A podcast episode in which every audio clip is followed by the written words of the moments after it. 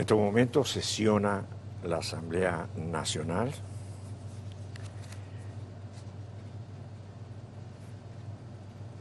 Anoche Maduro pone un Twitter que le encanta la serie de televisión, cualquier babosada de esa, para dar la impresión de que está tranquilo, que todo está en calma en el país. Eh, Diosdado no asiste al programa porque, no sé, le dio una alergia, una cosa de eso. Pequeñas fiestas discretas del nuevo alto mando y la vida continúa. Pues la vida no continúa.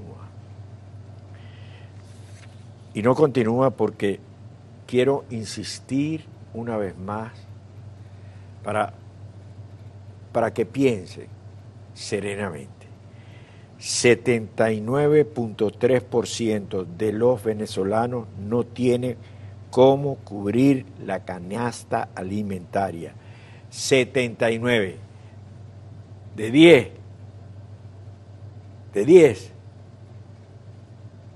estos no pueden cubrir la canasta alimentaria y estos son los únicos que comen.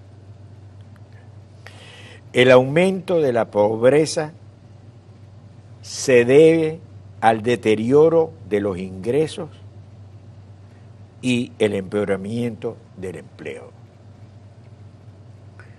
El dinero que gana no vale nada.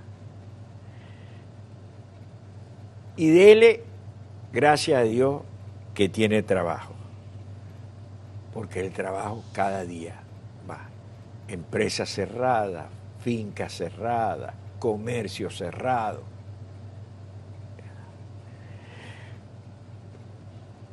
Pero esto es mundial. Esto está pasando en todas partes. No. Vamos a compararnos con América Latina. Venezuela es el país más pobre y el segundo más desigual de América Latina. Que hay unos que hablan del bodegón y consiguen vino francés y consiguen salchichón italiano y ciertas exquisiteces. Pero la gran mayoría los, no lo puede hacer. No puede ni siquiera cubrir su dieta básica. ¿Y cómo somos con relación al mundo? Con respecto al mundo, los niveles de pobreza en Venezuela se comparan con los países más pobres del mundo y que tienen mayor inestabilidad política. O sea, no se sabe para dónde va. El 5% de los pobres extremos no reciben la caja clara el 5% de los pobres extremos no reciben la caja CLAP, que era el negocio de, del huésped de Cabo Verde. Sexto, entre los hogares más pobres, tres de cada siete presentan inseguridad alimentaria severa. No solamente estos que estamos hablando, que no reciben la canasta alimentaria, sino que además tienen este tema. 166 mil niños, 166 niños, es decir, imagínese usted cuatro estadios universitarios llenos de niños. Menores de cinco años califican como desnutridos desde el indicador de peso para su edad.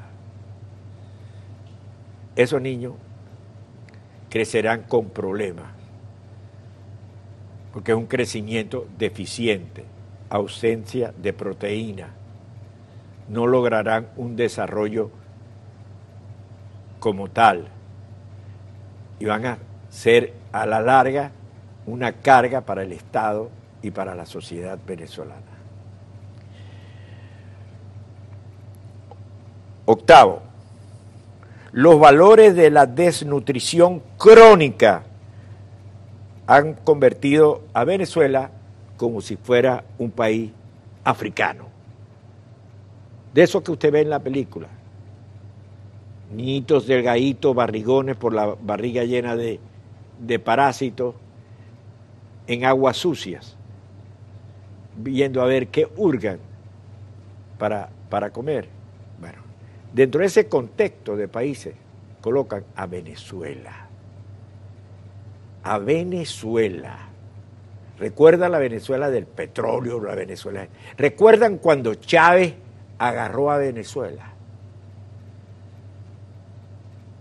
¿Cuántas refinerías había? ¿Cuánto prosperaba? ¿Recuerda cómo eran los establecimientos de Venezuela? ¿Recuerdan las autopistas cómo eran de Venezuela? ¿Recuerda cómo iba la gente a la universidad? ¿Recuerda todo eso? Prohibido olvidar. Recuerda estos galfaros destruyeron todo eso. Noveno, 74% de los hogares tiene un grado de inseguridad alimentaria entre moderada y severa. Es decir, solamente entre un 2 a un 3% de la población de Venezuela come tres veces al día, tiene una seguridad alimentaria y unas condiciones higiénicas aceptables. ¿Se dan cuenta?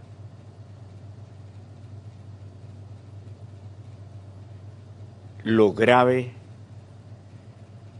de un discurso como el de Padrino. Los fusiles de la República atornillan este estado de cosas.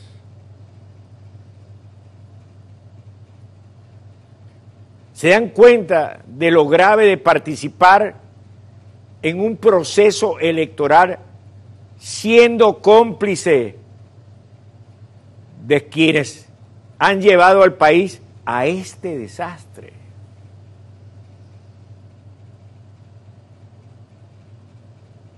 Esta es la hora más triste de la República, la hora más negra, más crítica.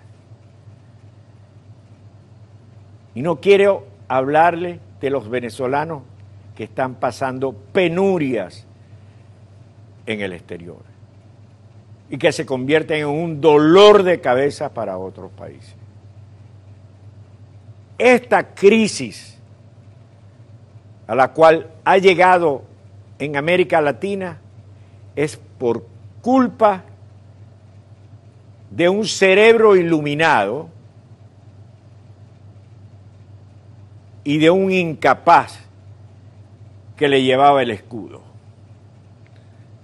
Entiéndase, Hugo Rafael Chávez Frías y Nicolás Maduro.